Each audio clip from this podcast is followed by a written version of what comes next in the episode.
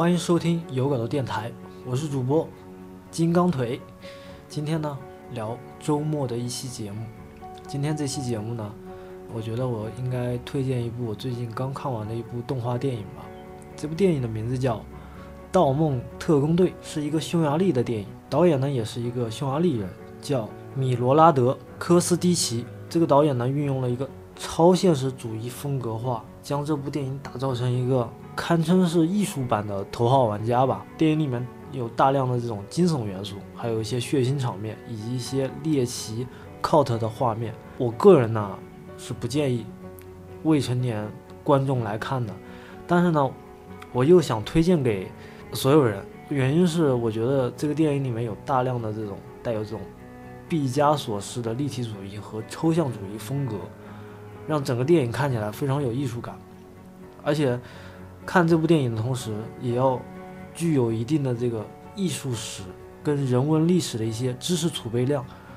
所以呢，我还是希望就是说，如果有未成年的观众去看这部《盗梦特工队》呢，我建议是有一个年长或者说知识量储备量比较丰富的这么一个一个家长吧，来带领我们去看这部电影，怎么看得懂这部电影？因为这个电影真的是。对我来讲的话，算是一个很有艺术感的东西。但是我自己对艺术虽然没有多深入的了解，但是我看完了这个电影之后，我觉得整个电影风格我还是蛮喜欢的。而且这个电影呢，将很多的元素融融在一起，杂糅在一起，包括我我在里面还能看到一些克苏鲁的一些风格的东西。所以说，这就是我觉得这个电影的导演的这种新奇的想法，特别的概念。啊，而且这部电影呢，还致敬了很多知名电影的场景，比如说是低俗小说啊、教父啊、罗生门啊、恐怖游轮啊，还有我们洛兰导演拍的这个《盗梦空间》啊。希区柯克是一个著名的这个惊悚电影大师啊，他在里面也有致敬，因为里面融合的东西实在是太太多了啊。还有就是我刚刚说的这些东西啊，致敬的场景啊，我还没有说完啊。我也是希望大家通过我的描述来来发现电影中。更多的这种致敬的这种其他电影的这种元素彩蛋，还有就是电影呢，展现了各种名画与抽象艺术之间的结合。所以说我说了嘛，之前我就说了，我说看这部电影一定要储备一些艺术史和人文历史的这些知识量，不然看看这部电影的话，动画电影的话，我感觉很懵。说老实话，我我个人呢。觉得如果说是一个懂艺术也懂艺术史的这么一个人去看这部电影的话，加上个人的一点理解能力的话，看完这部电影一定是别有一番风味的。下面呢，我们就简单来介绍一下这个《盗梦特工队》的一个剧情介绍。这部电影呢，主要讲心理治疗师鲁本饱受这个梦境的折磨。在他这个梦境折磨里面啊，有很多名画在骚扰他，像蒙娜丽莎啦、维纳斯啦，全都成了这个他害人梦境里面制造出来的可怕怪物。如果呢他想睡好一个觉的话，唯一的办法就是偷走骚扰他梦境的这个名画。为了帮助鲁本医生呢脱离梦魇，他与四名身怀绝技的病人呢联手组队进行盗窃啊，一场飞天遁地、瞒天过海的。疯狂盗贼计划就此展开，而且这个导演呢是画家出身，他对这个毕加索式的立体派风格作为个人人物塑造为基础，不仅纳入了安迪沃赫等大师的画作，更像这个很多我刚刚讲的这个知名的电影进行了这个致敬的成分。然后呢，我觉得电影的这个开头呢。也引自了一个匈牙利作家的一个一句话，这个作家的名字叫卡西林。电影开头是出现这么一段话：我梦见我是两只猫，两只一起玩。我觉得这部电影不仅仅展现了部分艺术的形式，其中呢也不乏探讨了梦与现实、人格分裂等心理学的角度来分析整个梦境与人的这个心理心理层面上面的一些。类似于心理疾病之类的东西，有了一些更深入的探讨。如果说这部电影是一部造梦的机器的话，那这部电影无疑是一场噩梦啊！导演以这个超现实主义风格搭建起令人毛骨悚然的梦的世界，用撕裂、解析、重组的画画法，呃，重回了立体派运动兴起的毕加索时代。片中呢，将十三幅举世闻名的名名画背后潜藏着个体与政权的双重隐喻。从弗洛伊德的命题中潜意识的焦虑出发。表面上讲述了一个家庭的悲剧，内在呢却指向了意识形态灌输的一种实验啊。结尾呢，导演用一场滑稽的盗窃方式对现代艺术发出了质询：艺术是否失去了边界？当然，这是一个好的时代，艺术的发展不再是流转、循环和上升。现代艺术呢，可以是艺术家的理念。也可以是任何时期主义风格的再现，可以是寓意明确，也可以是毫无意义。在这样的一个时代里，我们才可以看到高更和罗伊并肩站在一起，看到维纳斯变成了恐怖的章鱼，就像我刚刚讲的，里面有带有这种克苏鲁的一些元素在里面，看到没有指针的钟。和被意念控制的水杯，看到所想所知的一切。今天呢，我们就把这部电影推荐给大家。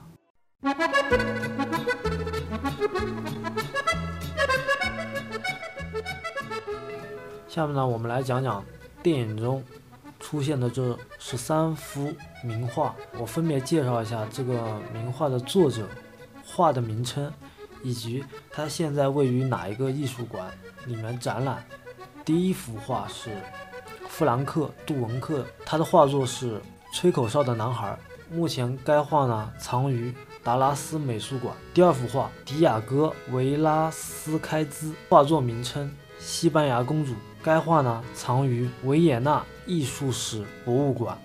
第三幅画作者是爱德华·马奈，画作名称。奥林西皮亚，该画呢目前藏于巴黎奥赛美术馆。第四幅画，作者是波提切利，画作名称《维纳斯的诞生》，该画藏于佛罗伦萨乌费奇美术馆。第五幅画，作者是保罗高更，画作名称《拿水果的女人》，该画藏于圣彼得堡赫米迪奇博物馆。第六幅画，作者是文森特梵高，该画的名称是。邮差约瑟·卢林，该画藏于波士顿美术馆。第七幅画，作者名称毕加索，画作名称多拉马尔肖像，该画藏于巴黎毕加索博物馆。第八幅画，爱德华·霍普，画作名称夜游人，该画藏于芝加哥艺术馆。第九幅画，作者名称巴齐耶。画作名称：雷诺阿画像，该画藏于奥赛美术馆。第十幅画《提香》，画作名称乌尔比诺的维纳斯，该画藏于佛罗伦萨乌费奇美术馆。第十一幅画，作者玛格丽特，画作名称形象的叛逆，这不是一个烟斗，该画藏于洛杉矶美术馆。第十二幅画伦勃朗，该画名称。尼古拉特尔普教授的解剖课，该画藏于阿姆斯特丹博物馆。第十三幅画，安迪霍尔的双面猫王。今天呢，我们就很简短的把这个《盗梦特工队》呢推荐给大家。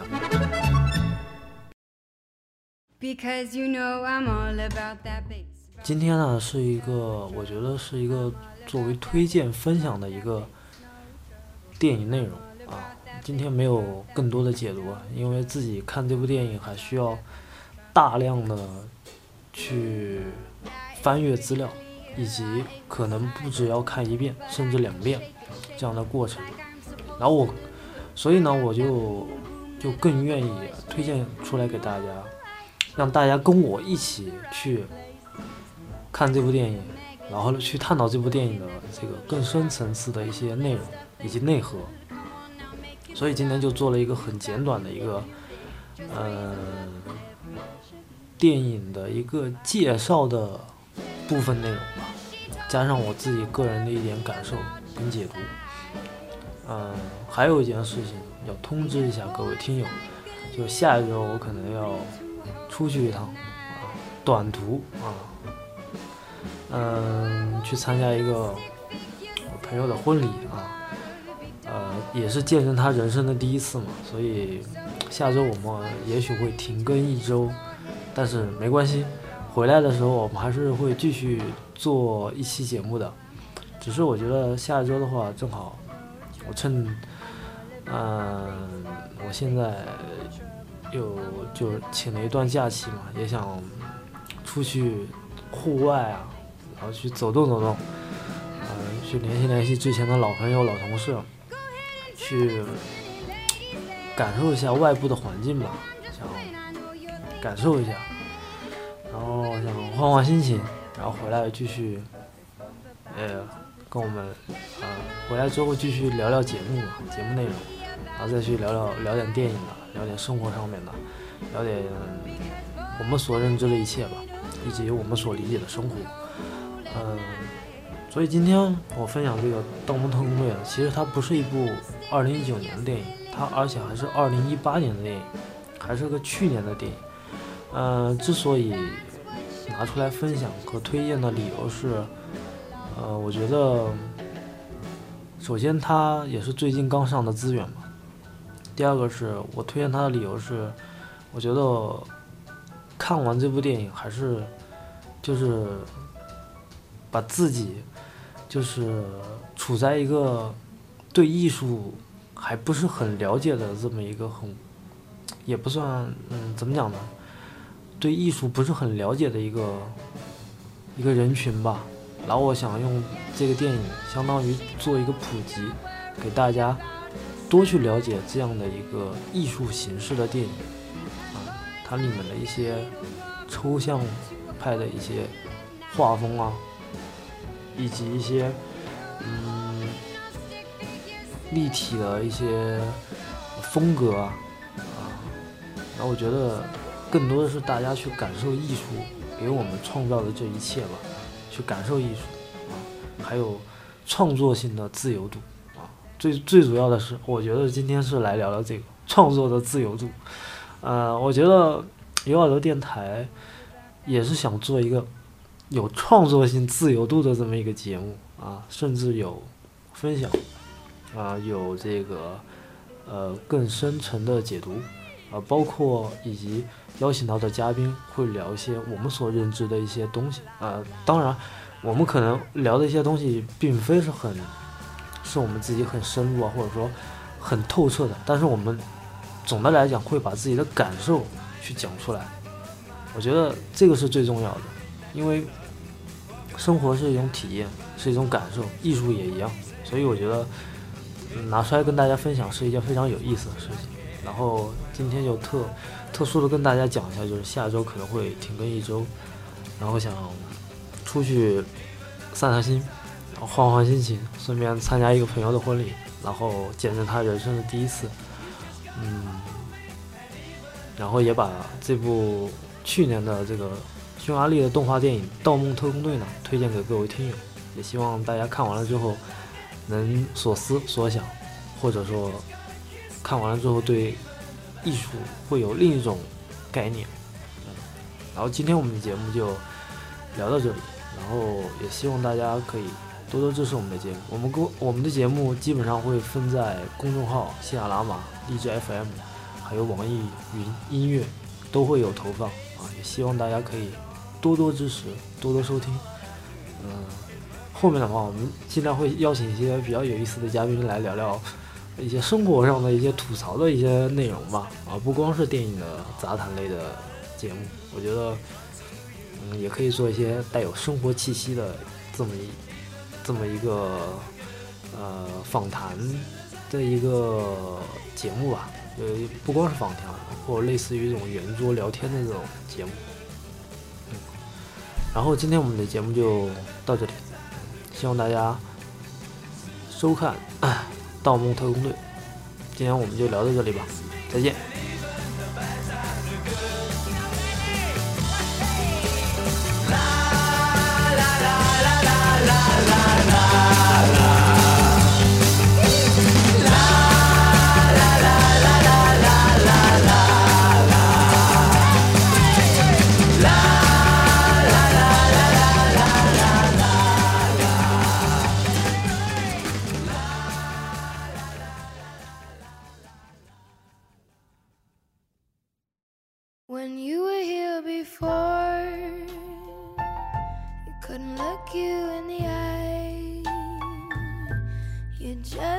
And I.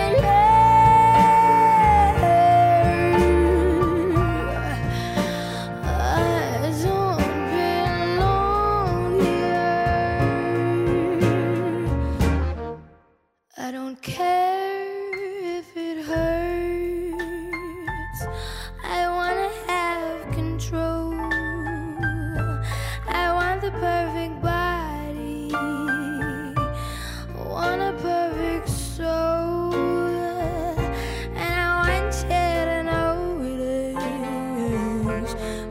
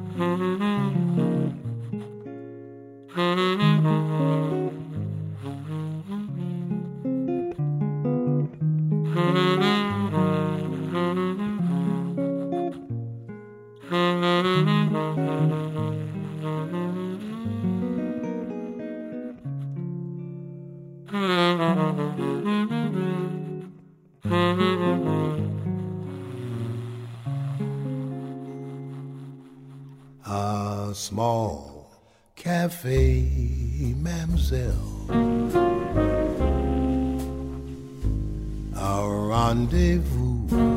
mademoiselle. The violins were warm and sweet, and so were you, mademoiselle. 如果你们将音乐听完听到这，突然出现了我的声音， 我觉得这一期节目这个声音一定是一个彩蛋。啊，怎么说呢？我觉得自从做有耳朵电台，我对生活的理解就不单单是理解了，而是一种体验、感受以及实践的整个过程。它相当于一个大型的实验场。但我们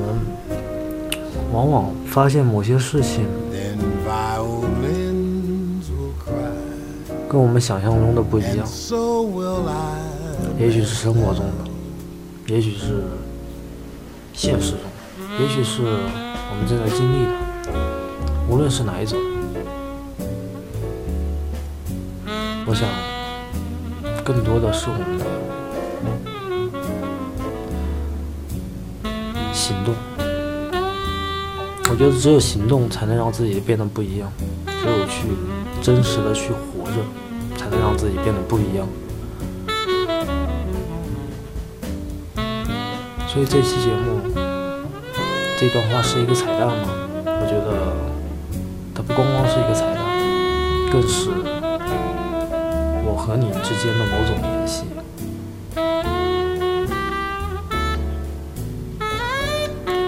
有些人说，怕在现实生活中与别人社交，怕某种亲密关系，怕无法坦，就是特别的坦诚的面对真实的自己，哪怕向另一个人坦白他自己。我觉得每个人都有自己心中的那点秘密，每个人都有自己的梦。也许昨晚做了一个噩梦，也许今天做了一个美梦。每个人心中的那点秘密，都是自己最隐藏的那部分，而最真实的那部分，我们却丢了很久。如果说这一期节目听到这里，听到这段话，听完上面这些话，这是一部分彩蛋的内容的话，我觉得它不是彩蛋，也不是内容。它是一种我们对生活的理解，是我们对生活所透露的一种某种情绪的表达。对了，如果你听得见，你希望生活、现实与你的梦，他们之间的联系。或者说，我与你的联系，或者说你与你最亲密的人的联系，无论是哪一种，我相信你内心的那束光一定存在。